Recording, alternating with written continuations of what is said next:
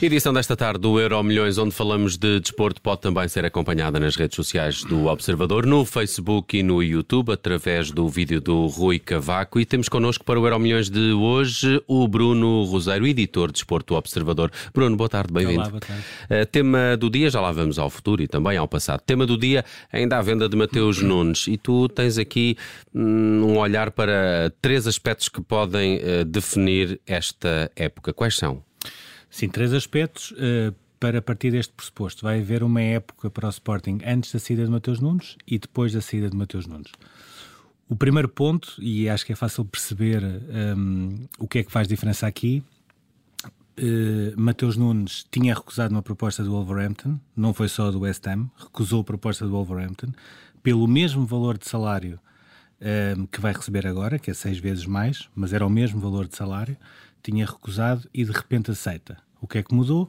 Claramente, Mateus Nunes sabe que vai fazer um ano no Wolverhampton e depois vai para um clube maior. Segundo ponto, Ruben Amorim não sabia que Mateus Nunes ia ser vendido ao Wolverhampton. E isto é bom perceber-se para depois, daqui para a frente, começarmos a ter algum contexto o que é que pode ser ou não a época do Sporting. Uh, Ruben Amorim tem aquelas declarações após o jogo com o Rio Ave porque sabe que houve essa proposta recusada, porque sabe que o próprio Mateus Nunes tinha dito que para o Wolverhampton e para o West Ham eh, não queria ir porque em termos esportivos não era propriamente o projeto que mais lhe interessava.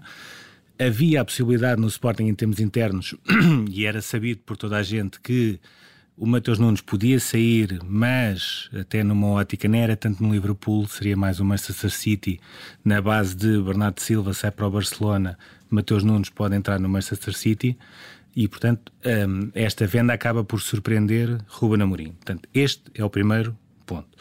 Um segundo ponto que tem a ver com o timing da venda. Uh, basta olhar, por exemplo, para o caso do Benfica, Gonçalo Ramos, e acho que isso não é propriamente um segredo, uh, é um jogador para sair até 31 de agosto, mas desportivamente continua a contar. Ou seja, o Benfica não está preocupado se ele tem uma lesão, se não tem uma lesão, etc., porque tem objetivos desportivos, ganha os dois jogos de campeonato. Não é, não é para ganhar mais dinheiro com a venda? Há sempre essa parte, também pode sempre correr mal. Pode, pode se lesionar, pode desvalorizar, etc. Mas um, eh, isto tudo para, para dizer, pode ser um jogador para sair, mas enquanto está, conta. E uh, perceber que ainda faltam duas semanas para acabar o mercado, perceber que o Sporting vai ter um jogo importantíssimo com o Futebol Clube do Porto, perceber que especificamente neste tipo de jogos, Mateus Nunes é um jogador fundamental para o Sporting e é aí que ele faz a diferença. Futebol Clube do Porto, Benfica e Braga são sempre os melhores jogos de Mateus Nunes, seja nos golos, seja assistências, seja em tudo. Então, na tua opinião, qual é que é a razão para sair agora? Veja, porque uh, podia sair até final do mês e jogar uh, contra o Porto. Uh, sinceramente, há, há, há, algo que eu não consigo perceber. Será uma exigência do, do Wolverhampton ter já o jogador? Mas, mas o Sporting, apesar de tudo, pode dizer: pá, desculpem, esperam quatro claro, dias claro. e depois vende-se. Ou seja, há, há, aqui uma parte que eu não consigo perceber. Uh, para mim, aquilo que eu não consigo perceber é uh, uh, Mateus Nunes ser vendido e Ruben Amorim saber pela imprensa. Isto para mim é uma coisa que até me surpreende, tendo em conta aquilo que foi o período de Ruben Amorim no Sporting. Um, não achas plausível que possa ter, as coisas possam ter mudado dessa conferência de imprensa para, para, para ontem, para hoje? Não. A tal, a tal frase que o Bruno não, já citou esta tarde porquê. do Pimenta Machado, não é? O que hoje é verdade, amanhã é mentira. Ele poderia ter essa garantia à altura Sim. dessa conferência de imprensa e, entretanto, as coisas terem mudado. Uh, há, um, há, uma diferença, ou seja, quando nós falamos em Ruben Amorim e os seus méritos, há dois méritos que toda a gente fala de Ruben Amorim. Um, a capacidade de liderança. Dois, a capacidade de comunicação. Ruben Amorim nunca diz coisas que no dia a seguir podem ser desmentidas. Hum. Se Ruben Amorim acha que a coisa pode ser desmentida, Ruben Amorim não diz. Sempre foi assim, desde, desde que chegou ao Sporting, aliás, desde que está no Braga. E então também... quem, é, quem é que o deixou mal agora? É Porque parte... ele ficou mal, ele fica mal na fotografia com aquela afirmação de que os jogadores do Sporting agora não querem sair a qualquer custo, uh, agora até querem ficar e recusam propostas. Preferem ficar e recusam propostas. Mas ele uh, fica mal depois com. com ele, a... ele claramente não fica bem. Mas, mas acho que isto vai entroncar no terceiro aspecto. Não, eu acho que isto vai entroncar num terceiro aspecto que tem a ver com quem é a sucessão de Mateus Nunes. primeiro, não será um jogador, vão ser dois. Vai ser um médico com características mais semelhantes ao Mateus Nunes e um avançado. Portanto, Ruben Amorim terá o seu avançado. Um, Aparentemente, daquilo que nós eh, conseguimos apurar, não vão ser apenas reforços, ou seja, vão ser mesmo mais valias que vão fazer a diferença no plantel do Sporting. Portanto, podemos sempre depois equacionar se são tão mais valias, porque é que só agora é que aparecem. A resposta também é sempre a mesma, são as circunstâncias do mercado, o mercado gira, etc, etc. Mas no meio disto tudo, para mim, há um aspecto uh, que, que vai ser o aspecto que vai definir a temporada do Sporting, que é Uh, claramente, Frederico Varandas negociou com Jorge Mendes esta venda. Ruben Amorim e Hugo Viana não sabiam que Mateus Nunes poderia ir agora para o Wolverhampton, porque eles consideravam, e faz sentido, se já recusou uma vez, se já recusou o West Ham, não faz sentido agora aceitar uma proposta que já tinha recusado antes. Como é que tudo isto, em termos internos, vai ser resolvido? Essa, para mim, nesta altura, é a, melhor, a maior dúvida. Mais até porque os adeptos do Sporting estão bastante críticos a esta altura do campeonato da, adeptos, da forma como isto foi feito. Sim, claramente existe aqui muita, muitas críticas ao facto de sair Mateus Nunes nesta altura, antes do jogo com o Futebol do Porto, não tanto pelo valor, embora também se fale muito nisso, mas eu acho que em termos de venda financeira acho que é uma, acho que é uma boa venda. Acho que aquilo que prova também aqui em paralelo é o Sporting não tem capacidade nas receitas que consegue gerar para aguentar o seu orçamento porque se nós fizermos as contas já temos 20 milhões de Palhinha, mais 45 de Mateus Nunes, 65, mais o valor da Liga dos Campeões, já passa um orçamento, portanto tipo, já vamos parar aos 110, 115 milhões de euros, um, e portanto já passa aquilo que é o orçamento do Sporting, como se não houvesse receitas, ou seja, nós estamos a falar nisto como se não houvesse receitas, ou seja, não há direitos televisivos, não há uma camisola vendida, não há um bilhete, um bilhete. vendido, uh, e portanto alguma coisa, de facto, uh, em termos uh, financeiros e desportivos, estará para acontecer, porque caso contrário não aconteceria tudo isto e, sobretudo, neste timing.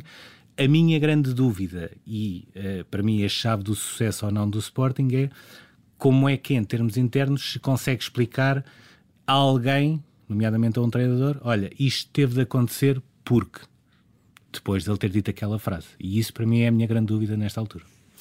Muito bem. Uh, Bruno hum, Vieira Amaral, rapidamente, algum comentário a esta saída de Mateu Nunes? Nesta altura, esta questão financeira, mas também a proximidade do jogo com, com o Porto e quais são os possíveis eh, reforços que podem, vá lá, entre aspas, limpar aqui um pouco a imagem de varandas perante os adeptos que estão mais críticos desta decisão? Para sossegar os adeptos do Sporting, independentemente das necessidades depois reais da equipa, creio que para sossegar, para animar, seria a contratação de Ricardo Horta esta eu acho que seria a contratação que uh, deixaria os adeptos tranquilos, calmos nesta altura, porque há agitação por todas essas razões que, de que o Bruno falava. Depois, de facto, esta contratação, esta venda, uh, beneficia financeiramente o Sporting, desportivamente não. E desportivamente para o jogador, a curto prazo, como disse à tarde no, no campeão, é, também não.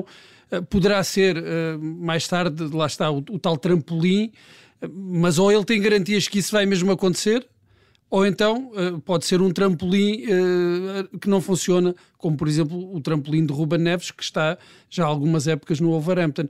Portanto, neste momento a contratação só faz sentido uh, financeiramente para o Sporting, neste momento. De resto, é uma contratação que prejudica o Sporting em termos desportivos, sobretudo antes de um jogo com o Porto, e fragiliza, quanto a mim, uh, Ruben Amorim, o treinador do Sporting.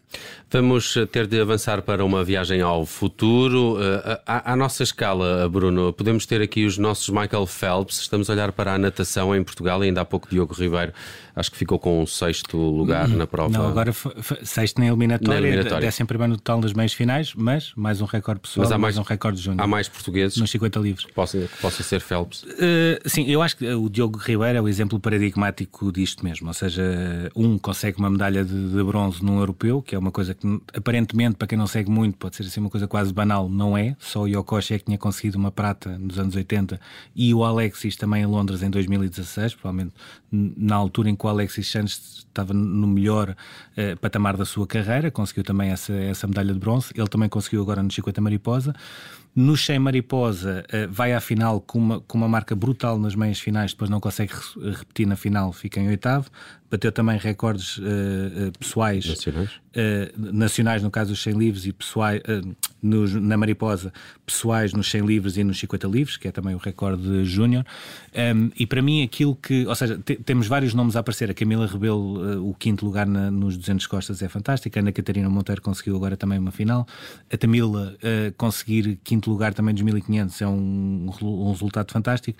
Agora, aquilo Aliás, que... tivemos duas atletas na, na final e dos a Diana, a Diana ficou em, em sétimo. Uh, pronto, havia essa expectativa de, de, perceber se a Tamila podia ter ficado em quarto, em porque quarto, aí era o melhor resultado nos últimos 50 metros para a espanhola, metros, 50, sim. 100 metros para a espanhola. Uh, pronto, é mais uma prova que foi dominada, pelo, neste caso, por uma italiana, que claramente parece-me a sim, grande potência, potência grande, ou seja, em, em termos de grandes potências, temos a Itália como país, além da Hungria, e temos o, o Popovic e o Romeno, que, que vai ser não só uma figura da natação europeia, mas da natação uh, mundial. E tenho muita pena que o Dressel, uh, uh, nesta altura, esteja de fora, porque acho que iria ser das finais mais fantásticas que existe nesta altura, o Dressel contra o Popovic nos próximos mundiais de Fukuoka. Mas eu trago este assunto numa perspectiva de futuro, porque é a primeira vez que nós conseguimos perceber que, um, nós somos iguais aos outros, ou seja, também podemos criar campeões. Dois, conseguimos perceber que exatamente por sermos iguais aos outros, aquilo que nós tínhamos era de criar condições para evoluirmos e ter a parte técnica que muitas vezes faltava, e daí também a aposta no treinador brasileiro que veio, o Alberto Souza, um, que conseguiu dinamizar isso, sobretudo a nível de velocidade nos 50 e nos 100.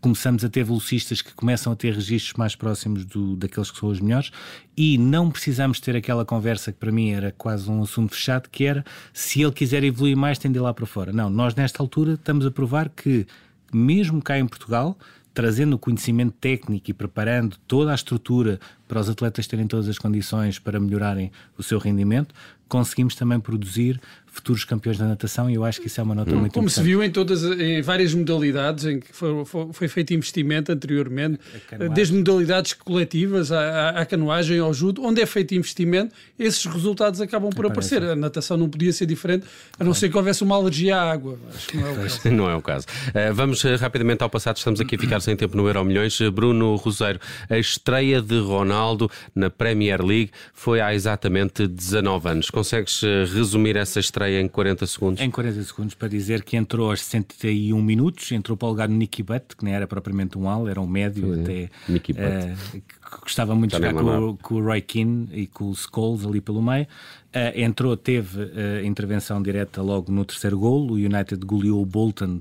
na altura tinham o Okoshi, o Diorkaev, tinha assim uma série de, de figuras Dizia já... Dizia aqui o Bruno que é uma viagem ao passado, esse, um esse, jogo e essa equipa do Bolton. Mas é? eles eram, eram giros, mas esta altura já era um bocadinho a cair, já não era propriamente a mesma, a mesma coisa.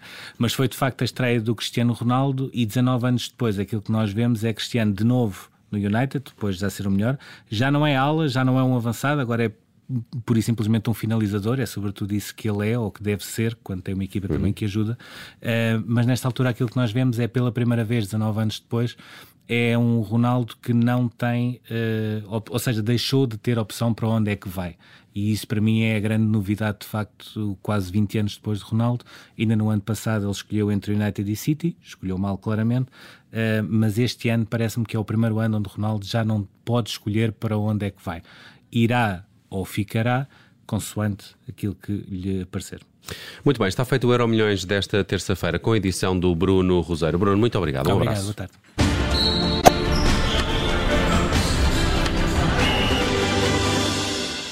Rádio